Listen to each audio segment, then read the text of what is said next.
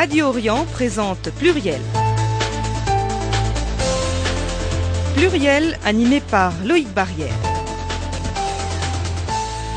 L'invité de Pluriel est François Asselineau, président et fondateur de l'UPR. Bonsoir.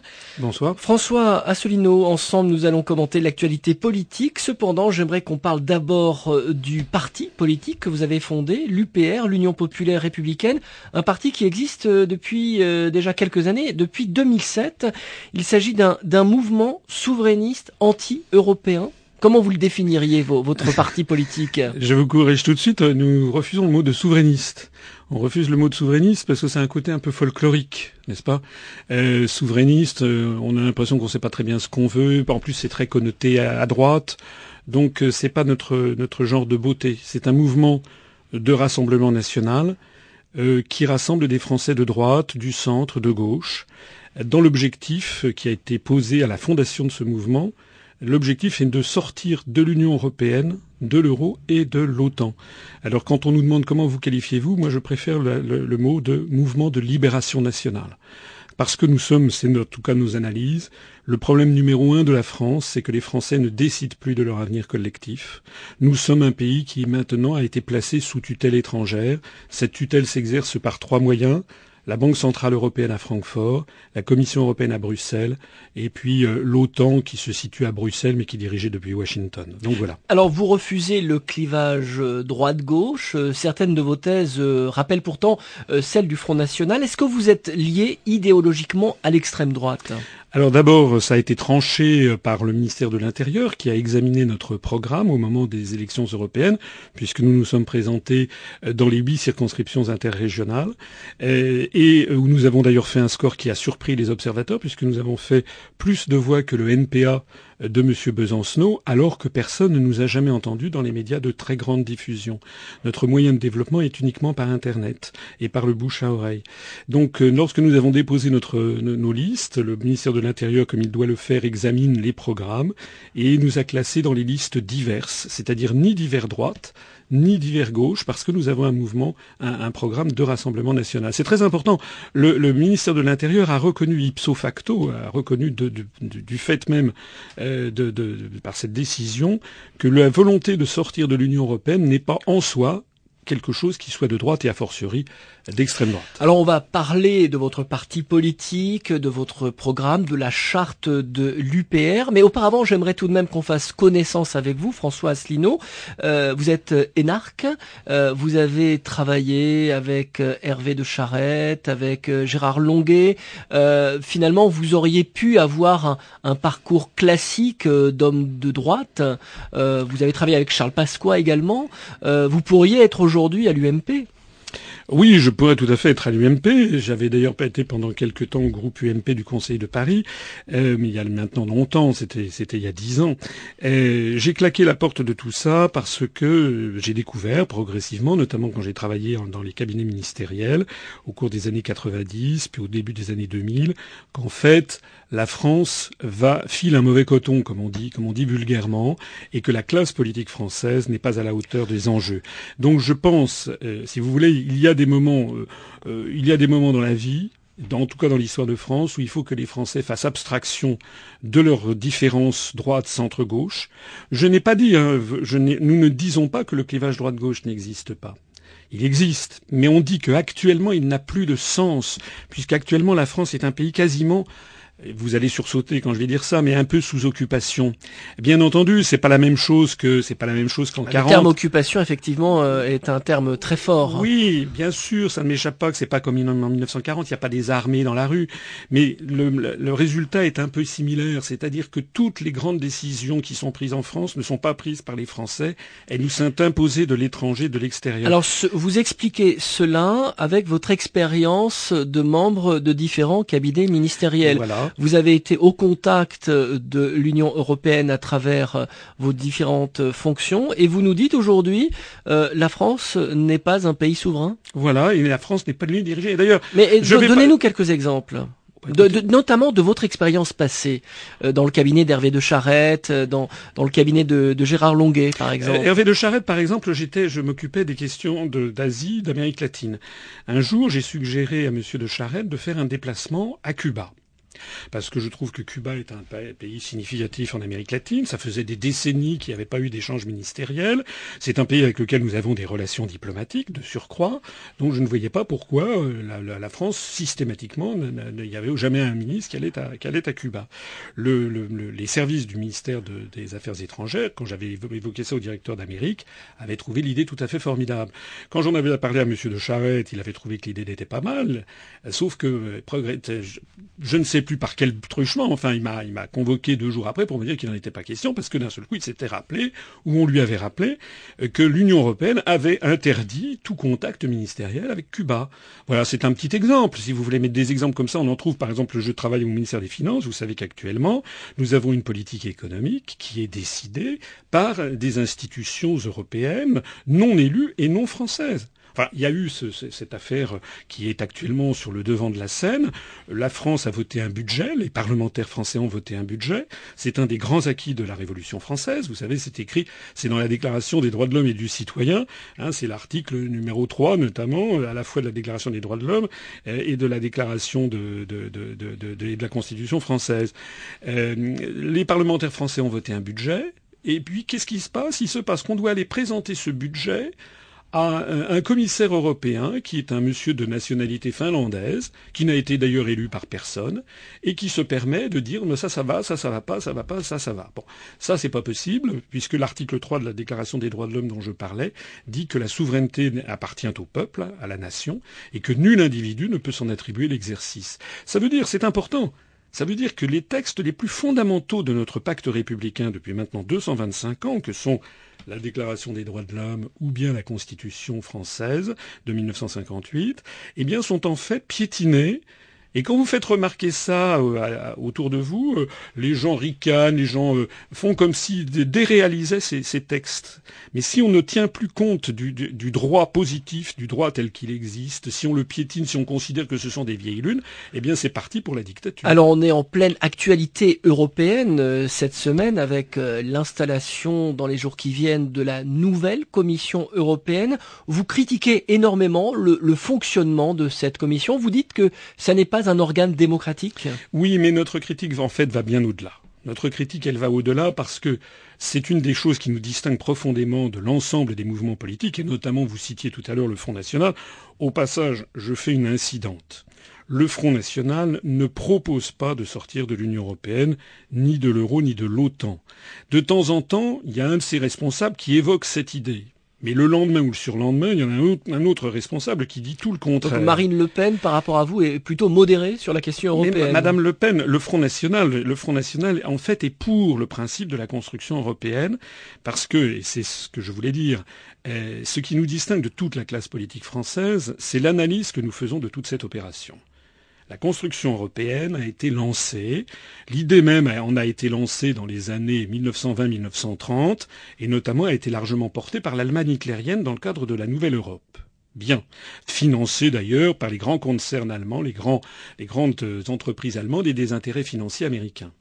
À l'effondrement de l'Allemagne nazie, l'idée a été reprise, sous une autre forme, par les États-Unis d'Amérique et ça, ça n'est pas du conspirationniste, nous avons sur notre site internet upr.fr ou dans les conférences que je fais toutes les informations, toutes les références les plus sérieuses et les plus précises sur cette question. Il suffit d'ailleurs d'écrire, d'ouvrir un livre d'histoire bien, bien, bien, bien, bien, bien, bien établi là-dessus pour le, pour le savoir. Et nous, ce que nous disons, c'est que c'est le principe même de vouloir fusionner 27, 28, 30 États d'un continent, c'est ce principe même que nous condamnons qui est absurde. Non seulement c'est absurde, mais en plus de ça, c'est très dangereux parce que ça nous entraîne à la guerre.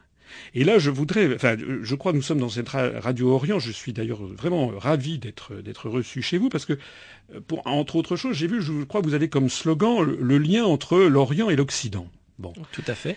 Vous êtes les mieux placés dans cette radio pour savoir à quel point la France a des intérêts extrêmement étroits avec les pays du Moyen-Orient et les pays du monde arabo-musulman de façon générale.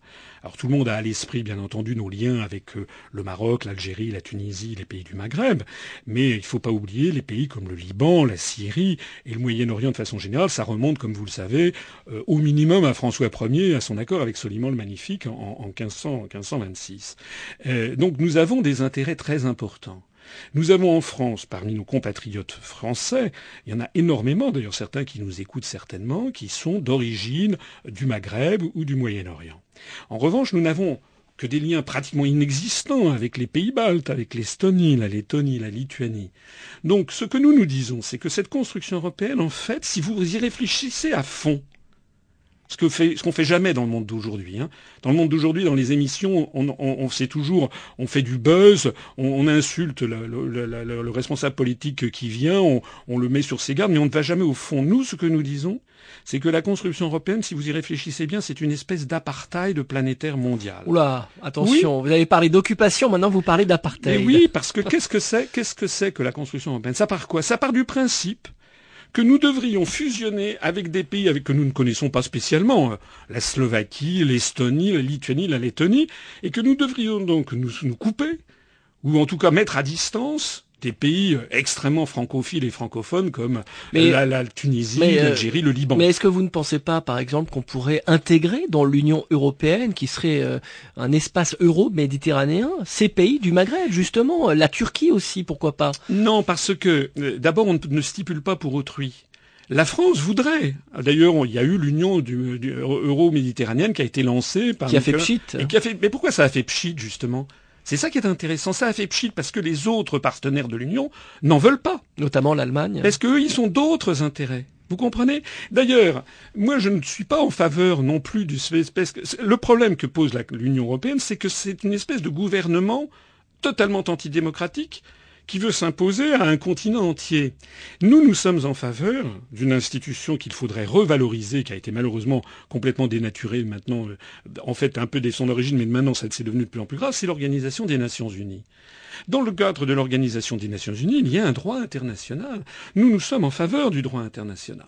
Nous, nous sommes en faveur que la France ne fasse plus désormais la séparation entre les pays d'Europe et les autres. C'est une pensée, j'insiste, hein, je reviens sur mon idée d'apartheid, c'est une pensée qui est de nature nauséabonde, racialiste, en vertu de quoi nous devrions nous fusionner avec des pays comme les pays baltes et nous tenir à distance de la Tunisie ou, du Liban Mais vous, vous ne connaissez pas l'avenir. Peut-être que la Tunisie un jour intégrera l'Union européenne. Euh, ça n'aurait pas de sens. Et puis je ne le souhaite pas d'ailleurs pour les Tunisiens, puisque le principe de l'Organisation des Nations Unies, je le rappelle, c'est que chaque pays garde son indépendance et sa souveraineté nationale, mais dans le cadre du respect d'un droit international positif. Et s'il y a des conflits entre les nations, elles sont réglées par la Cour internationale de justice ou bien par les chapitres 6 et 7 de la charte. L'invité de Pluriel est François Asselineau, président et fondateur de l'UPR, l'Union populaire républicaine. On se retrouve dans quelques instants.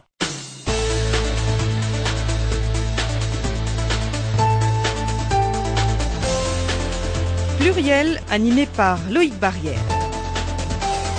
Retour sur le plateau de Pluriel avec euh, François Asselineau, président et fondateur de l'UPR. Alors avant la pause, euh, on évoquait euh, la question de la construction européenne qui exclut de facto les pays du sud de la Méditerranée. tout de même, j'aimerais qu'on revienne sur ce que vous avez dit sur les pays baltes. Ce sont des pays qui se sont libérés de la dictature communiste après la chute du mur de Berlin. Vous dites que l'Union européenne telle qu'elle est est potentiellement un, espace de guerre. Euh, à l'origine, l'Union européenne a justement été créée pour favoriser la paix. Oui, enfin ça c'est ce qu'on a raconté aux enfants des écoles. Moi aussi j'ai suivi les cours quand j'étais petit. Donc on nous a expliqué que l'Europe c'était la paix. Bon, euh, on n'a sans doute pas le temps d'expliquer, mais ça, ça n'est pas exact. S'il y a eu la paix entre la Seconde Guerre mondiale en Europe occidentale et, et les années 90, c'était pas parce qu'il y avait des directives sur le beurre de cacao ou sur le lait. C'est parce qu'il y avait l'équilibre de la terreur entre l'OTAN et le pacte de Varsovie. Et puis ensuite l'Union soviétique s'est désintégrée.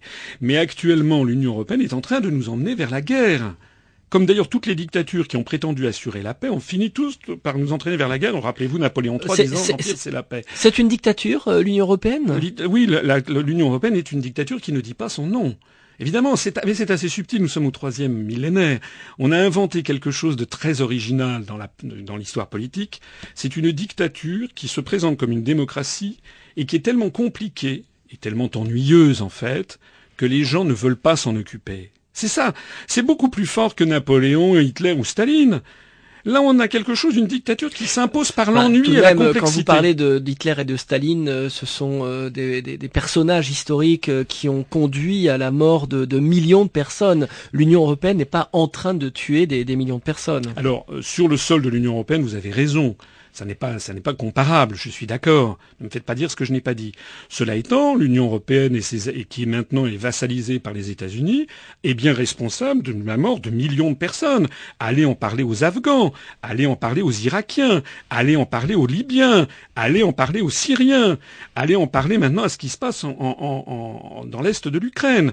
Donc, euh, euh actuellement, euh, l'Union européenne, par l'article 42 du traité de l'Union européenne, est placée quasiment sous la tutelle de l'OTAN. Ça veut donc dire, c'est là une des raisons pour lesquelles la France est rentrée dans l'OTAN. Alors certains, l'autre jour, j'étais chez, chez Ruquier, et puis il y a une des journalistes, Léa Salamé, qui m'a dit, mais enfin, l'OTAN, ça permet de protéger les États qui sont attaqués, comment pouvez-vous être contre? Oui, ça promet, ça c'est peut-être une solidarité face à un État qui est attaqué, mais c'est aussi une solidarité si, si l'un des États attaque. Or, c'est actuellement le cas. Nous sommes entraînés par notre appartenance à l'Union européenne, à soutenir des manœuvres agressives contre toute une série de pays, en Syrie, en Libye, en Ukraine, etc. Mais vous, êtes en train de nous dire que c'est parce qu'on est lié à l'OTAN, mais à l'époque de Jacques Chirac, Jacques Chirac euh, n'a pas voulu intervenir en Irak. Il y a donc bien aussi une décision euh, euh, des chefs d'État. Oui, mais Jacques Chirac, d'abord à l'époque, nous n'étions pas, nous n'avions pas réintégré le commandement militaire intégré de l'OTAN. C'est Nicolas Sarkozy qui l'a fait depuis lors. Et puis deuxièmement, Jacques Chirac et, Dominique de Villepin, effectivement, se sont opposés en 2003 à la guerre en Irak au motif qu'elle était illégale et qu'elle était fondée d'ailleurs sur des informations fausses, ce qui a été révélé, ce qui s'est avéré ensuite. Saddam Hussein, dont je ne suis pas là pour défendre le régime de Saddam Hussein, naturellement, mais Saddam Hussein n'avait pas d'armes de destruction massive. Bon, les seuls qu'on avait dans l'histoire, c'était les États-Unis eux-mêmes. Donc, lorsque Jacques Chirac s'est opposé à ça, il faut bien comprendre qu'il a violé violer le, comment dirais-je qu'on appelle le deuxième pilier du traité de Maastricht, c'est-à-dire la politique européenne de sécurité commune, la politique étrangère de sécurité commune. Donc euh, c'était contraire au, au, traité. Mais plus on avance dans le temps, et plus les traités deviennent maintenant, euh, comment dirais-je, exercent toute, toute, leur emprise sur la politique française. On a maintenant, avec la Constitution européenne qui a été rejetée par les Français, mais ensuite on leur a imposé quand même, ce qui prouve que c'est bien une dictature. N'oubliez pas le référendum de 2005 qui a été piétiné par les élites européistes. On nous a imposé donc des traités qui reprennent ce texte rejeté par les Français, qui prévoit un ministre des Affaires étrangères européen. Et donc nous sommes maintenant de plus en plus sous la coupe de cette espèce de méga-organisation continentale qui n'a absolument aucun caractère d'une démocratie. Euh, vous ne rêvez pas parfois à une Europe qui serait euh, peut-être euh, une sorte d'États-Unis européens On a une monnaie commune, on pourrait avoir effectivement un président commun? C'est ce à quoi rêvent aussi les partisans de l'Union européenne. Mais d'abord, pour moi, c'est pas un rêve, c'est un cauchemar. Je signale au passage que c'est une vieille lune. Hein. L'idée des États-Unis d'Europe, elle a, excusez-moi de le souligner, 165 ans d'âge. Elle a été lancée par Victor Hugo dans son discours euh, de la, au Congrès de la paix de 1849. Et si vous reprenez ce discours, vous verrez que ce que je disais tout à l'heure sur la notion d'apartheid est exactement confirmé, puisque Victor Hugo dit en 1849, il faut faire les États-Unis d'Europe, il faut faire une alliance avec les États-Unis d'Amérique, parce que nous allons ainsi tous ensemble coloniser la planète, et dit-il, il a cette phrase horrible, Allez voir le texte, il est sur notre site internet. Il dit nous, ça nous permettra de rendre l'Afrique à l'homme et l'Asie à la civilisation. Ça veut donc dire que pour la pensée des créateurs des États-Unis d'Europe, l'Asie n'est pas une, quelque chose de civilisé et l'Afrique n'est pas habitée par des hommes. Mais... Est-ce que vous, vous imaginez cette pensée? Nous, nous, encore une fois, nous, notre l'avenir du XXIe siècle, du troisième millénaire, il y a des gens qui nous disent toujours ah vous voulez refermer la France sur vous-même, mais pas du tout. C'est l'Union européenne qui referme la France.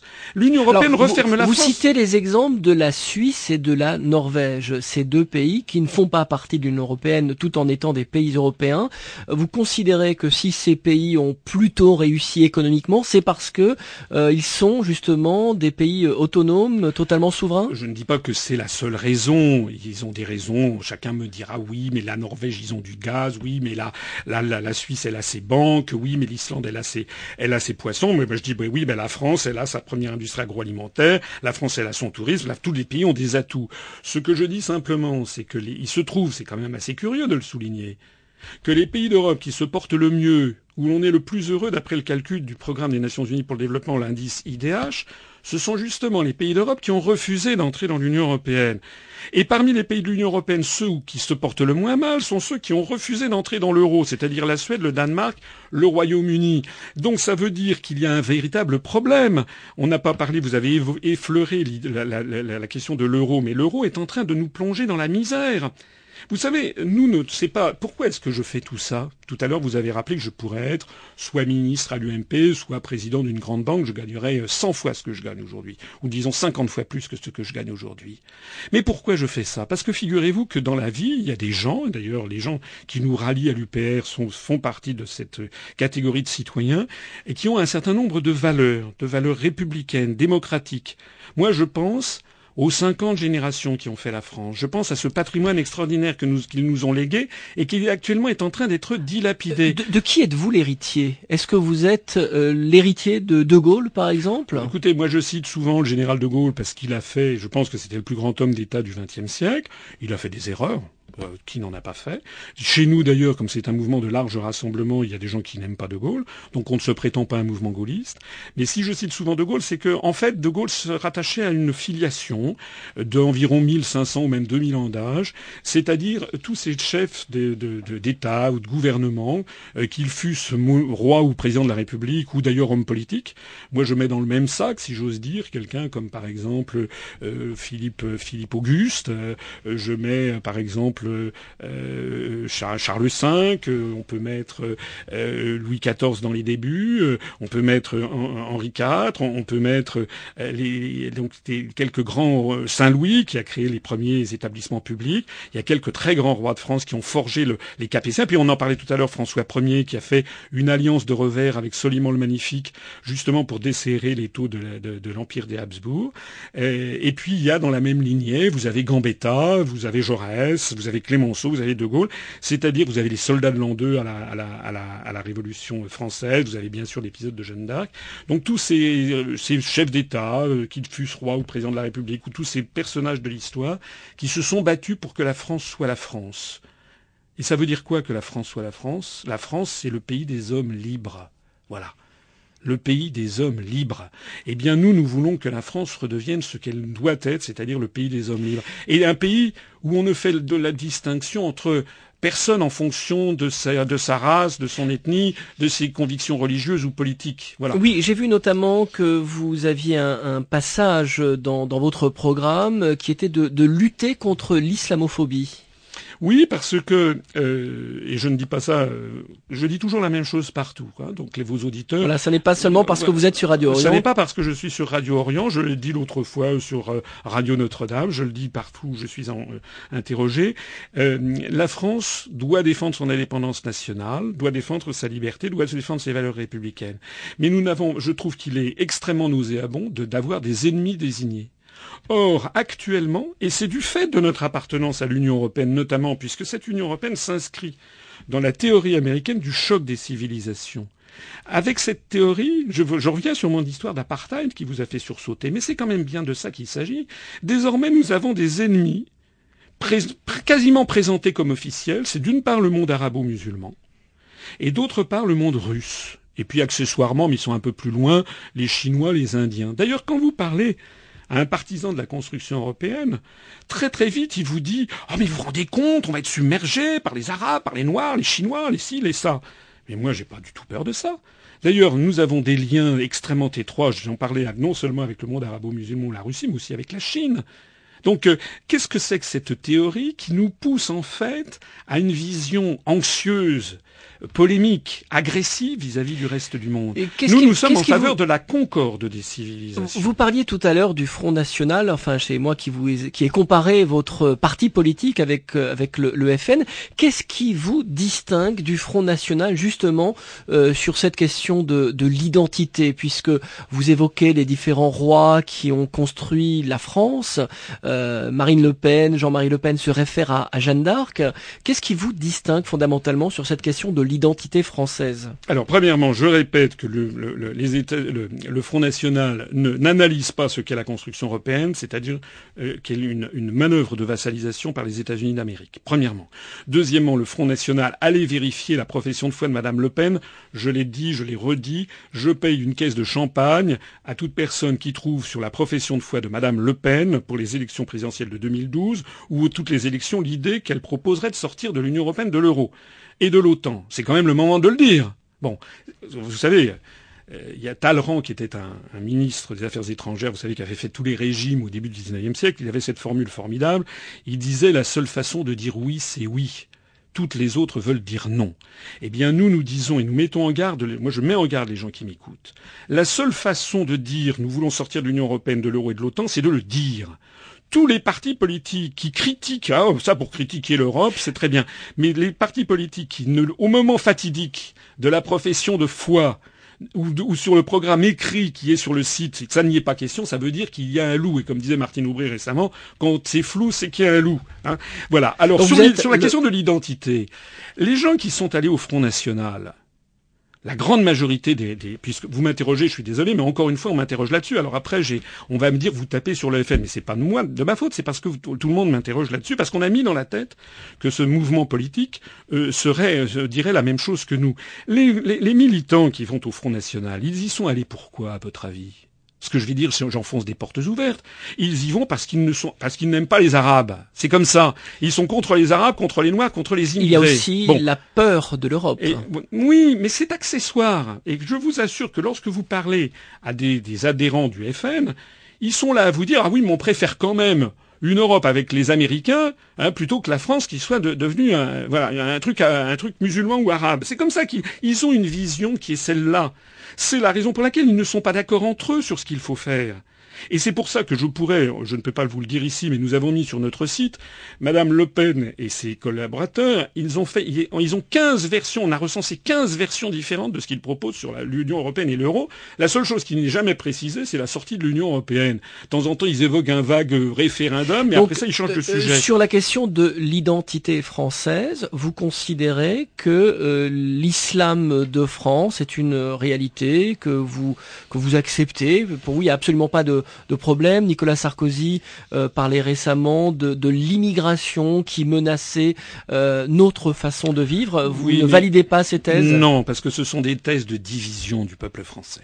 Voilà. D'ailleurs, M. Sarkozy, c'est vraiment le politicard parfait, c'est-à-dire qu'il sent un petit peu ouvert le vent, donc il va faire, il va sortir une phrase. Mais vous savez, ce que les gens disent finalement, c'est pas très important.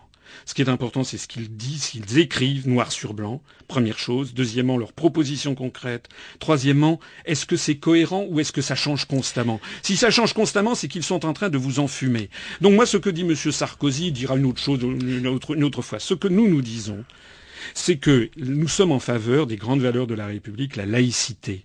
La laïcité, c'est une espèce de savoir-vivre ensemble. Ça veut dire que les gens ont parfaitement le droit d'être catholiques, protestants, juifs, musulmans chiites, musulmans sunnites, bouddhistes, confuciens, ils ont même le droit aussi d'être agnostiques ou athées. Simplement, le vouloir vivre ensemble, c'est une question d'élégance de comportement, c'est qu'on n'impose pas aux autres son, ses propres convictions. C'est pareil d'ailleurs aussi pour le communautarisme. Par exemple, vous savez, avec le côté gay, etc. Bon, il y a maintenant tout ça, ça nous vient du monde anglo-saxon, parce que les anglo-saxons et les américains, ils adorent mettre les gens dans des cases. Donc vous avez les gays, vous avez les, les, les homos, les hétéros, vous avez les, les, les noirs, vous avez les juifs, vous avez les musulmans, etc. Mais c'est pas ça. Ça, c'est la version d'apartheid d'ailleurs qui correspond bien à la pensée anglo-saxonne. Nous, c'est pas notre vision des choses. En France, nous ne connaissons que les citoyens français.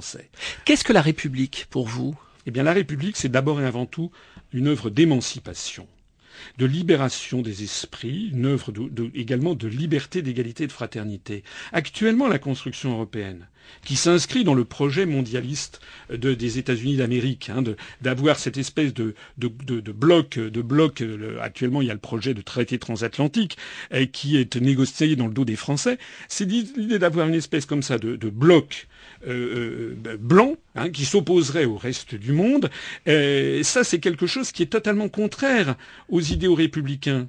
nous sommes en train de troquer la liberté contre une forme d'esclavage. Regardez comment on est remis en cause. François Asselineau. Laissez-moi terminer ma, ma, réponse. On est en train de, de, de, de, laisser tomber la liberté, la remplacer euh, par euh, l'esclavage. Il suffit de voir comment on, démolit le droit du travail euh, constamment. On est en train de remplacer l'égalité par les inégalités, puisque maintenant, de plus en plus, on assiste à une flambée des inégalités du fait de l'ultralibéralisme, et on est en train de remplacer la fraternité par le communautarisme religieux ou autre. Tout ceci, nous, nous voulons revenir aux grands idéaux républicains. Mais euh, François Asselineau, euh, à vous entendre, on a l'impression que la solution miracle, c'est euh, que la France sorte de l'Union européenne et de l'OTAN. Est-ce que c'est aussi simple que cela? Alors, d'abord, je n'ai pas. C'est vous qui dites solution miracle de façon un petit peu polémique. c'est comme si vous aviez dit à Charles de Gaulle le 19 juin 40, j'ai entendu votre appel d'hier, vous présentez la, vous présentez la, poursuite de la, de la, du combat contre l'Allemagne comme la solution miracle. Non, évidemment pas. Il y a bien sûr d'autres problèmes. Il y avait des problèmes avant l'Union européenne, il y en aura des problèmes après. C'est vrai. Mais ce qui nous distingue également de tous les autres mouvements politiques, vous m'offrez l'occasion de le souligner, c'est que nous, nous avons une hiérarchie de priorités. Nous, nous disons que tant que, ce problème du vol de souveraineté, du fait que les Français ne décident pas de leur avenir collectif. Tant que ça, ça n'est pas réglé, tout le reste est accessoire. Mais est-ce qu'on ne peut pas changer euh, le fonctionnement de l'Union européenne? Alors nous avons montré que nous avons beaucoup plus de chances de gagner à l'euro million que de changer l'Union européenne. J'ai fait un calcul statistique, j'ai présenté ça devant les élèves de l'école polytechnique il y a un an et demi qui n'ont rien trouvé à redire. Parce que pour modifier les traités européens, il faut l'unanimité des 28 États membres. Alors si on entre un petit peu dans les détails, euh, c'est quasiment impossible à obtenir, surtout surtout s'il s'agissait de faire un, virement à un virage à 180 degrés de, de, la construction européenne telle qu'elle existe. Donc quand vous entendez euh, les responsables politiques euh, qui ont un discours anti-européen, euh, le Front de gauche notamment, le, le NPA, Marine Le Pen, Nicolas Dupont-Aignan, vous pensez que tant qu'on ne sort pas de l'Union européenne, ce n'est pas possible, un président de la République ne pourra pas avoir de pouvoir si la France ne quitte pas l'Union européenne? Écoutez, les 57 ans qui se sont écoulés depuis le traité de Rome de 1957 le prouvent et l'ont prouvé. Nous, nous appelons tous ces mouvements que vous venez de citer, nous appelons ça des leurs. Ils font croire qu'ils ont la solution, ils ne l'ont pas. Tout simplement parce que l'on ne peut pas décider de ce que voudront les Finlandais, les Allemands, les Chypriotes, les Slovaques, les Polonais, les Irlandais. Voilà. J'ajoute aussi un autre point. Nous, nous voulons rester en excellent terme avec nos voisins.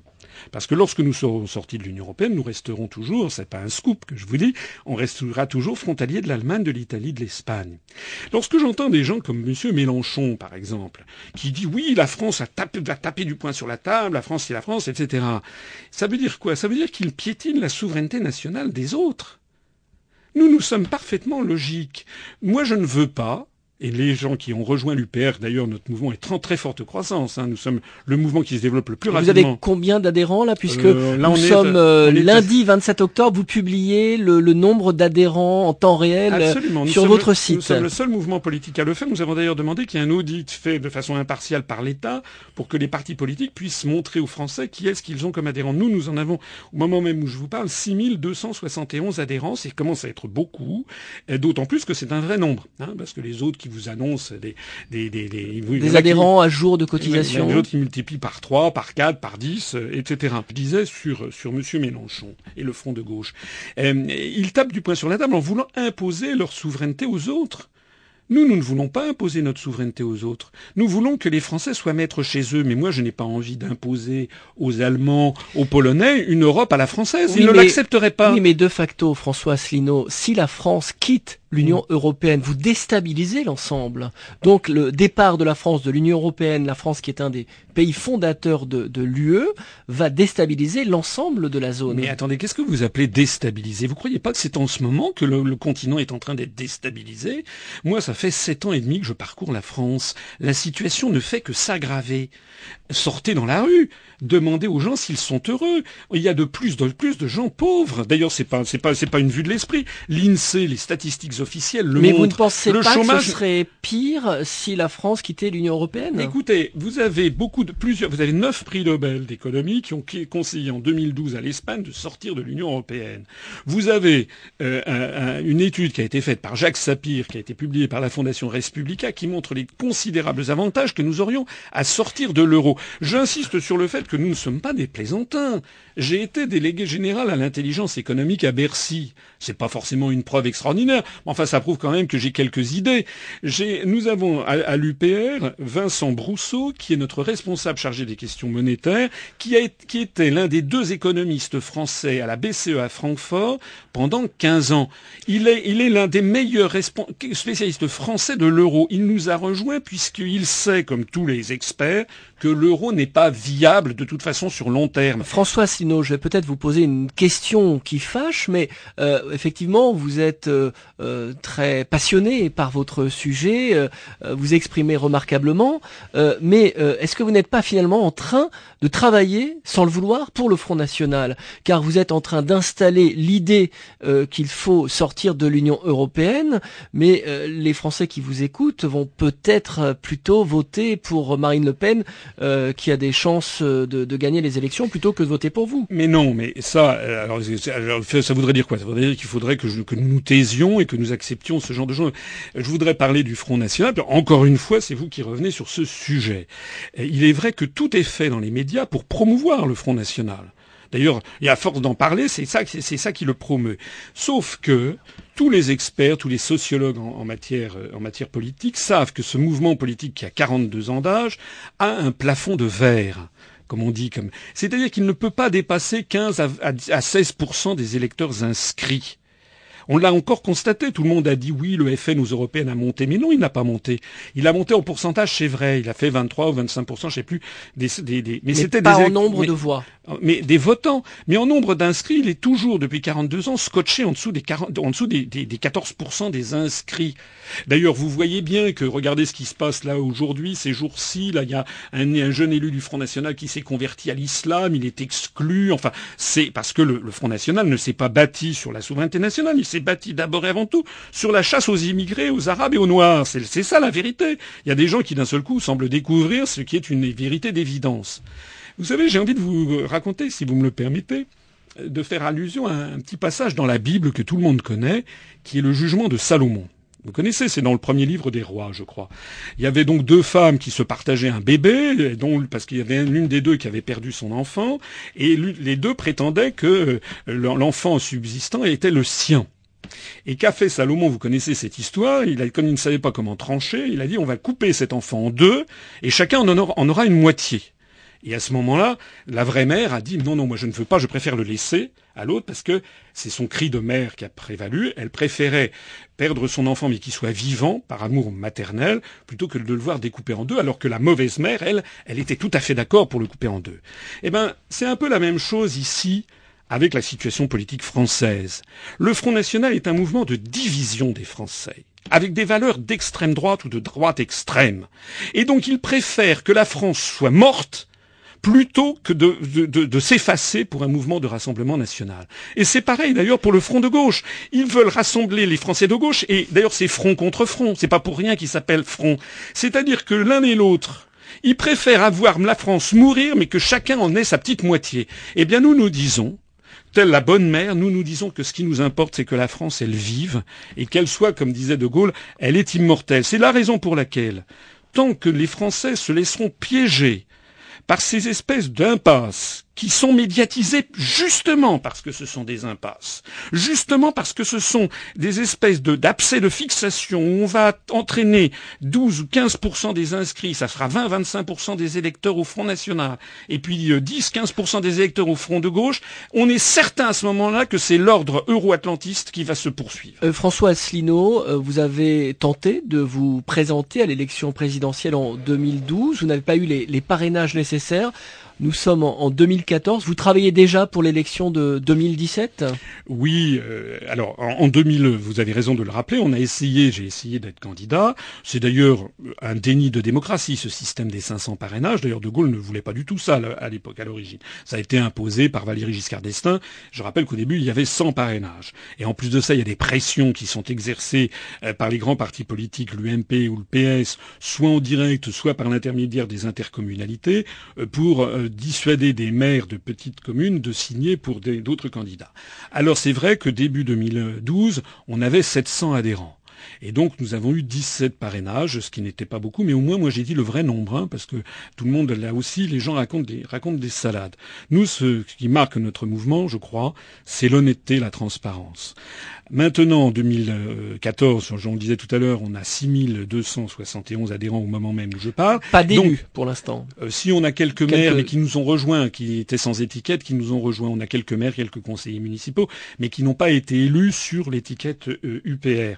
Euh, mais je pense que au, rythme où nous nous développons, je pense que fin 2016, nous pourrions avoir peut-être 20 000 adhérents, ce qui ferait de, de l'UPR une des très grandes forces politiques. Et avant 2017, alors, nous euh, les élections cantonales élections régionales? Alors, pour répondre à votre question, on n'a pas encore totalement commencé la recherche des parrainages, mais on va la commencer dans le courant de l'année prochaine.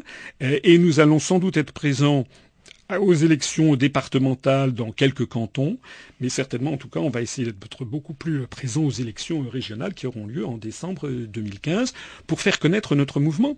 Parce que le problème qui se pose à notre mouvement, n'est-ce pas, c'est pas que les gens ne l'approuvent pas, c'est qu'ils ne le connaissent pas. C'est tout simplement ça. Il y a des gens qui me disent parfois, oui, mais regardez, aux élections européennes, vous avez fait 0,41% des suffrages au niveau national. C'est rien du tout. D'abord, c'est pas, c'est pas vrai que c'est rien du tout. Parce que quand il y avait, vous aviez dans chaque circonscription entre 25 et 30 listes, il y avait un effet d'éparpillement. Deuxièmement, c'était la première fois qu'on se présentait à des élections nationales. Troisièmement, nous avons fait un meilleur score, je l'ai dit tout à l'heure, que, le NPA de M. Besancenot. Et puis quatrièmement, comment voulez-vous que les gens votent pour un parti qu'ils ne connaissent pas? N'est-ce pas? Donc le problème que nous, nous avons, c'est d'être connus. Mais une fois que les gens sont allés sur notre site upr.fr, on commençait à voir certaines de mes conférences qui ont du succès. Il y en a une sur l'histoire de France, qui a eu beaucoup de succès.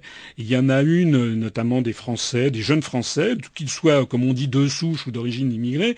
Il y en a souvent qui m'ont dit, monsieur, pour la première fois de ma vie, euh, vous m'avez rendu fier d'être Français pour la première fois de ma vie, j'ai appris plus de choses avec votre conférence sur l'histoire de France de trois heures que j'en avais apprises pendant toute ma scolarité. Voilà. Donc ça, c'est une de mes conférences. Il y en a une autre qui s'appelle Qui gouverne la France et autres.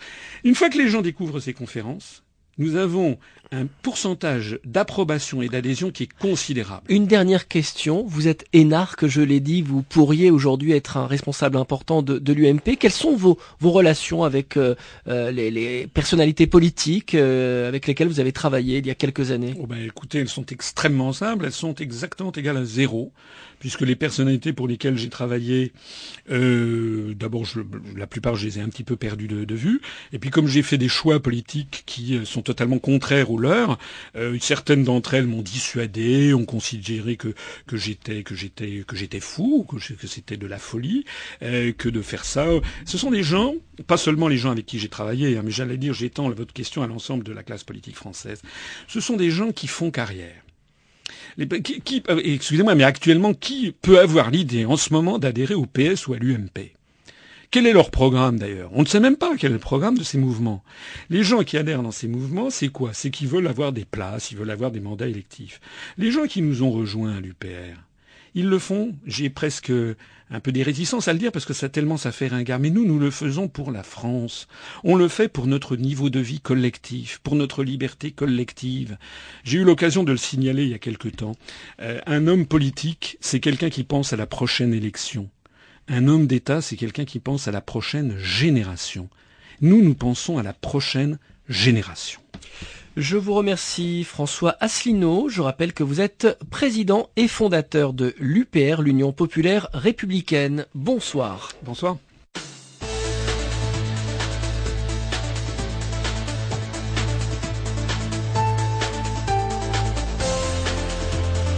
C'était Pluriel, une émission hebdomadaire présentée par Loïc Barrière.